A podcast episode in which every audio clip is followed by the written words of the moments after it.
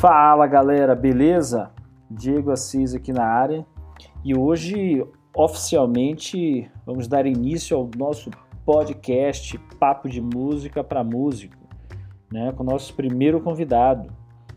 E nosso primeiro convidado vem de Salvador, Bahia, Brasil, né? baixista, compositor, arranjador, produtor, cozinheiro, pai, Pô, o cara que tem a maior admiração, grande músico, grande pessoa, assim, já fizemos vários trabalhos juntos. Nino Bezerra, se apresenta aí, fala aí pra galera como tudo começou. Fala, Diegão. É um prazer imenso estar aqui fazendo parte desse, desse projeto seu, sendo entrevistado por você, um cara que eu admiro muito, né? E como pessoa, como diretor, como músico, como produtor. Enfim, são diversas qualidades e agora sendo entrevistado por você, para mim é uma honra incrível. É, vou tentar resumir um pouco aqui a minha trajetória, a minha história da música, como tudo começou e o que, é que eu tenho passado. É, vou tentar lembrar aqui de algumas coisas. É, então, eu venho de uma família de músicos. Meu pai era sanfoneiro pernambucano de, de Arco Verde. E toda a minha história, assim, no início, foi basicamente em cima do forró, né? Eu cresci escutando forró, ouvindo todo tipo de música nordestina. É, meu pai também tocava muito e eu ia assistir meu pai tocando. Depois meus irmãos começaram a acompanhar ele também. É, eu tenho um irmão que começou a tocar sanfona, outro percussão e tal eu, eu não comecei tocando baixo, não. Eu comecei tocando percussão, no caso, triângulo e zabumba, né? Instrumentos de origem nordestina. E passei muito tempo tocando triângulo e zabumba, acompanhando meu pai. Né? E lá em casa era interessante que você começava é, como contra-regra, que é assim que ele chamava contra-regra, você tinha que carregar os instrumentos primeiro, né? Eu passei por toda essa fase aí, né? Primeiro você carregava o instrumento, depois você tocava o agogô, né? E do agogô você passava para o triângulo, e depois do triângulo zabumba e depois finalmente a sanfona, né? A sanfona era, era a patente maior, né? Na, na música lá em casa. Então, é, meu irmão Zé Lito Bezerra, ele, ele chegou até a sanfona. É, eu parei no zabumba, toquei esses instrumentos, parei no zabumba. Do zabumba eu, eu pulei fora, fui tocar baixo, aí eu, eu decidi tocar baixo mesmo, assim. É, eu já, já era encantado só mais pelo baixo da sanfona, né? Aquela baixaria e tal. Então eu, eu ficava vendo como meu pai fazia aqueles baixos ali e tal. Então eu entendi que existia um instrumento que já tinha essa função, né? De, de, de fazer só o baixo da, da, música. E aí eu me interessei mais. Então eu não. não até passe, é, cheguei a, a, estudar um pouco assim, é, da sanfona, peguei algumas vezes assim, mas não. não eu percebi que não era o que eu queria, não. É, o negócio era o baixo mesmo, assim. Aí comprei meu primeiro baixo tocando com ele, né, com meu pai. E aí, com esse primeiro baixo, eu comecei a estudar e ainda assim continuei tocando percussão com ele, com, e junto com meus irmãos. E aí comecei a estudar, estudar e, e ele foi o primeiro trabalho que eu fiz como baixista foi com ele, com meu pai. Então assim, é, e, era, e era um negócio muito muito louco porque é, não tinha ensaio ele também não sabia dizer quais eram os acordes da música, como é que, que, que, que era a harmonia e tal. Então, assim, era aquela coisa de tocar de ouvido, né? Então, imagine para um, um, músico que está começando, que não tem essa experiência toda, então não tem uma, uma percepção para harmonia, para essa parte melódica, né? É, assim, tão, tão é, com a desenvoltura, né, do, do, do jeito que tem que ser. Então, a minha percepção ainda era muito pouca. E, e aí foi um sofrimento, né? E, e, também tinha um negócio interessante. Meu pai, ele, ele tá tocando uma música, ele mudava de tom o tempo todo. Ele mudava de tom umas três vezes na música.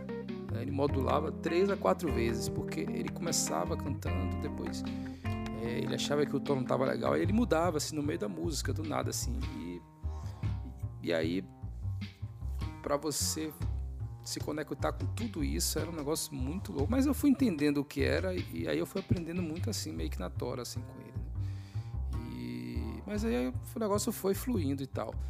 Depois eu decidi é, estudar baixo mesmo, com professores, músicos que tinham me indicado e alguns que eu também que eu já ouvia falar e, e já admirava muito o trabalho, assim, né? Então, é, meu primeiro professor mesmo foi um, um baixista, né, que é, Lula. Esse, esse Lula hoje até ele, ele não toca mais assim. Né? Talvez acho que ele toca mais na igreja e tal, mas pelo que ele, pelo que a gente conversa assim, ele tá um pouco meio afastado da música, enfim. Depois eu fui estudar com com um professor que eu fiquei bastante tempo e hoje eu tenho a honra de tê-lo como meu compadre, que é Ronaldo Borges, um grande contrabaixista, um grande compositor da, da Cidade Baixa, né? assim, um cara que acompanhou vários artistas e tem um trabalho fenomenal, assim, né? um, um, músico que eu admiro muito, assim, e, e, e assim é um cara que eu indico assim para que músicos que estejam buscando é, ter aula e tocar um pouco mais, assim, conhecer de, de, de música em geral. É, é, um cara muito, muito bom para isso, assim. Eu, eu, eu, acho que todo músico deveria passar por, por ele, né? Todo baixista, assim. Então eu tenho muita admiração. É, depois dele, é, eu fiz uh, um pouco de, eu fiz conservatório também de música na Schubert com com Irlan Valverde, que é um baixista também da pesada então, assim, acho que eu tive, eu tive sorte, eu tive também um pouco de sorte na, de encontrar pessoas boas, de encontrar bons músicos para me, me, direcionar, né? me mostrar por onde seguir e tal. Eu, tive um acompanhamento, assim, que foi bacana. Né? Depois decidi continuar sozinho mesmo, assim, quer dizer, sozinho, é, mas assim, estudando mais em casa e tal. Fala aí da, da, da sua rotina de estudos, como é que funciona é, você tem uma rotina de estudos? Você, você, como é que você divide isso? Estudos diários, semanal, mensal? Ou na correria do dia a dia mesmo? É, é tocar? Você toca bastante também, né? Então, você tem algum cronograma? Hoje já, já teve? Como é que tá, como é que tá organizado isso? Então, Diegão, é, isso depende muito da fase. Por exemplo, há 15 anos atrás, é, eu tinha basicamente 10 horas por dia para estudar. Né? É, assim, eu pegava 30 minutos para cada exercício. Por exemplo, é, eu fazia 30 minutos de slap, mais 30 de piscato, mais 30 minutos de improvisação, solo, transcrição, ou seja, eu, eu anotava num quadro, eu tinha um quadro na parede, eu anotava tudo o que eu precisava fazer, né? tudo que eu lembrava que eu precisava estudar, eu anotava, deixava lá e colocava 30 minutos e tal. E eu sempre é, ia olhando, né? Tava olhando para esse quadro, porque ele, ele tá ali no, no, no meu home studio, na parede, tava lá o tempo todo. Então, quando eu ia estudar, eu tinha esse quadro como, como um guia, né? Como um, um professor, entre aspas. Né? E, e aí Aí tinha lá 30 minutos de slap, eh, de piscato, de, de, de, várias, várias coisas assim, né, do instrumento. É, mas como eu disse, isso varia muito de, de fase, né? Aí depois, com o tempo, é, eu tive filho e tal, então isso foi mudando, né? Eu passei a ter 5 horas por dia, aí também comecei a trabalhar mais, aí rotina de trabalho, né? Gravação, então, então você já não tem todo esse tempo. É, mas assim, aí me sobrava duas horas por dia para estudar. Eu, eu tentava dividir também para que seguisse a mesma proporção. Ou seja, se eu tenho duas horas, eu colocava, um exemplo, 10, 15 minutos, não sei, a depender da quantidade de coisas que eu tinha para fazer. Eu, eu dividia isso para 10, 5 minutos, é, porque eu acho que não importa o tempo que você faça é, o exercício ou, ou aquilo que você precisa mas sim se você consegue manter isso todos os dias, eu acho que é, você consegue ter melhores resultados. Né? Então, independente do tempo que você vai fazer isso, mas se você faz todos os dias, né, eu acho que o, o, o, seu cérebro e a sua musculatura né, entende isso, né, acostuma com isso. Então, é, eu acho que essa coisa de, de você ter 10 horas ou ter duas, isso é muito relativo O que eu acho que o que importa mesmo é a sua organização, a sua disciplina, como você organiza seu estudo. Eu acho que não existe uma fórmula perfeita, né, tão exata assim para o esse o estudo né, da música. Então assim, é, tem várias formas de se fazer isso. Gente, eu conheço músicos, você também conhece. A gente sabe que tem músicos que estudaram de outra forma, não, não, tem nada a ver com isso. Sei lá, o cara que ficava com instrumento, independente de qualquer coisa, na mão, tocando, tirando música. Outros que, eu não sei, tem, tem, tem mil formas de fazer isso. Né? Mas essa forma que eu, que eu falei é uma forma assim, basicamente, que, que você consegue lembrar do que você precisa fazer, né? Porque é interessante que você lembre do que precisa, né? Porque muitas vezes é, você só, tem, só sente a dificuldade quando você passa por ela. Então, se você nunca passou por uma situação que você precisou tocar um certo tipo de coisa, talvez em casa você não lembre de estudar. Né? Então, você organizar isso, você ter no quadro, por exemplo, como eu fazia, na parede, é você lembrar que você precisa estudar aquilo, porque em algum momento você vai passar por uma situação que vai exigir né, que você tenha um certo conhecimento, uma noção básica, pelo menos, daquele determinado assunto. Então, a, a, ideia de estudar assim um pouco mais organizado é você esgotar o máximo de possibilidades do que você possa precisar lá na frente. Então, basicamente, é assim que eu monto o meu cronograma de estudos. Espero que com isso sirva de exemplo para aquele músico que que está indeciso, ainda não sabe por onde começar, ou não sabe como organizar os estudos e tal. É... Vale ressaltar que essa é a minha forma de estudar. Claro que foi baseado histórias de outros músicos, de, de professores que eu já tive, então eu, tentei pegar um pouco de cada um, de, da forma como cada um lidava com isso, né, da forma como cada um organizava. E, e montei o meu também de acordo com as minhas necessidades que eu achava e tal. E, e de acordo também com o que eu estou buscando, né? É interessante que você saiba o que você quer na música. O que é que você está buscando, né? Qual é, qual é o seu propósito? Isso é importante adianta você montar um cronograma se você não tem um propósito, se você não sabe o que você quer. Né?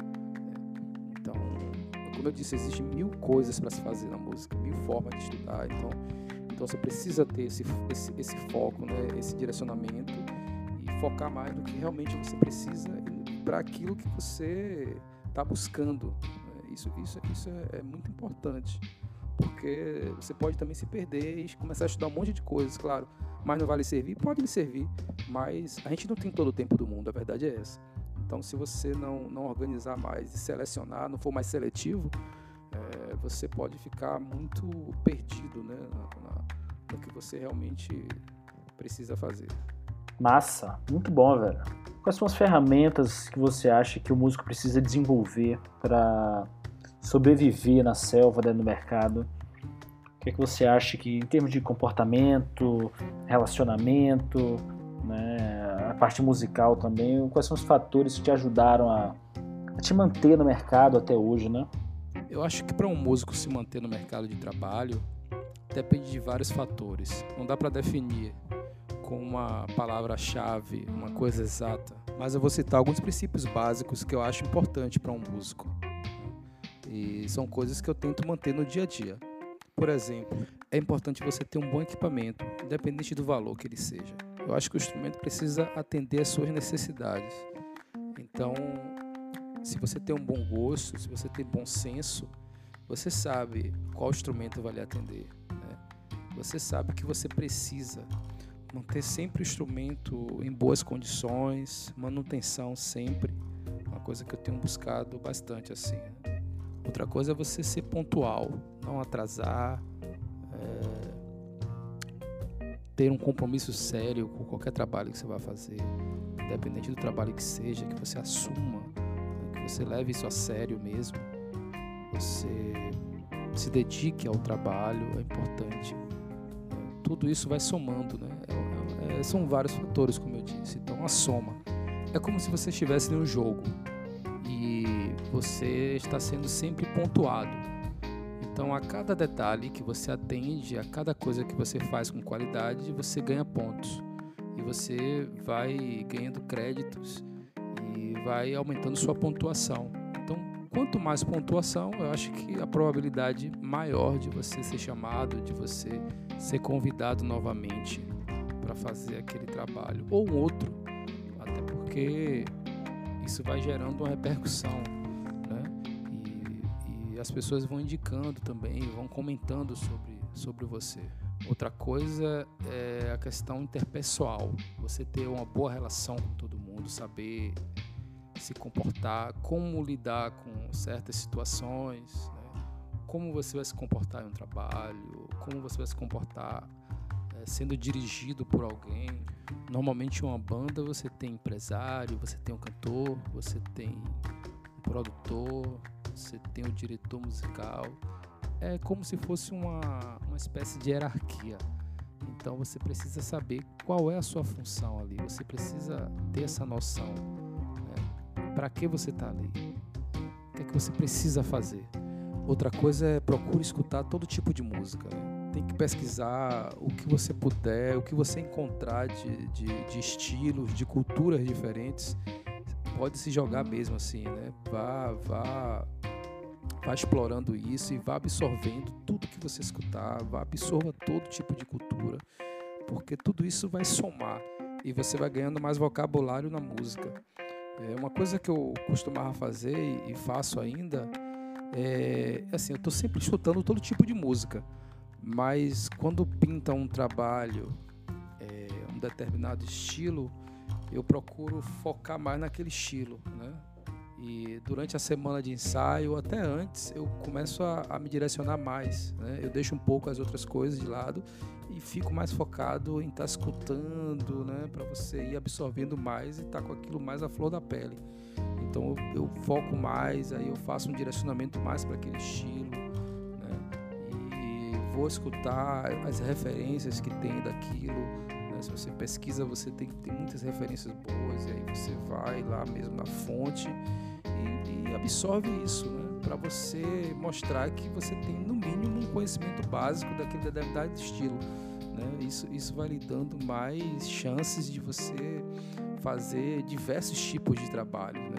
E não depender só de um tipo de música, de um estilo de música, até porque não, não existe um estilo aqui que, que possa lhe dar esse conforto de você só tocar aquilo, né?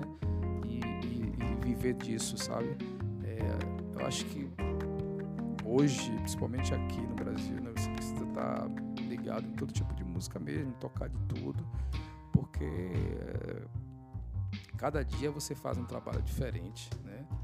São muitas culturas, muitos estilos de, de, de música que existem aqui o mundo inteiro. Né? E outra coisa que não pode faltar é a divulgação do seu trabalho. Você precisa estar divulgando o seu trabalho.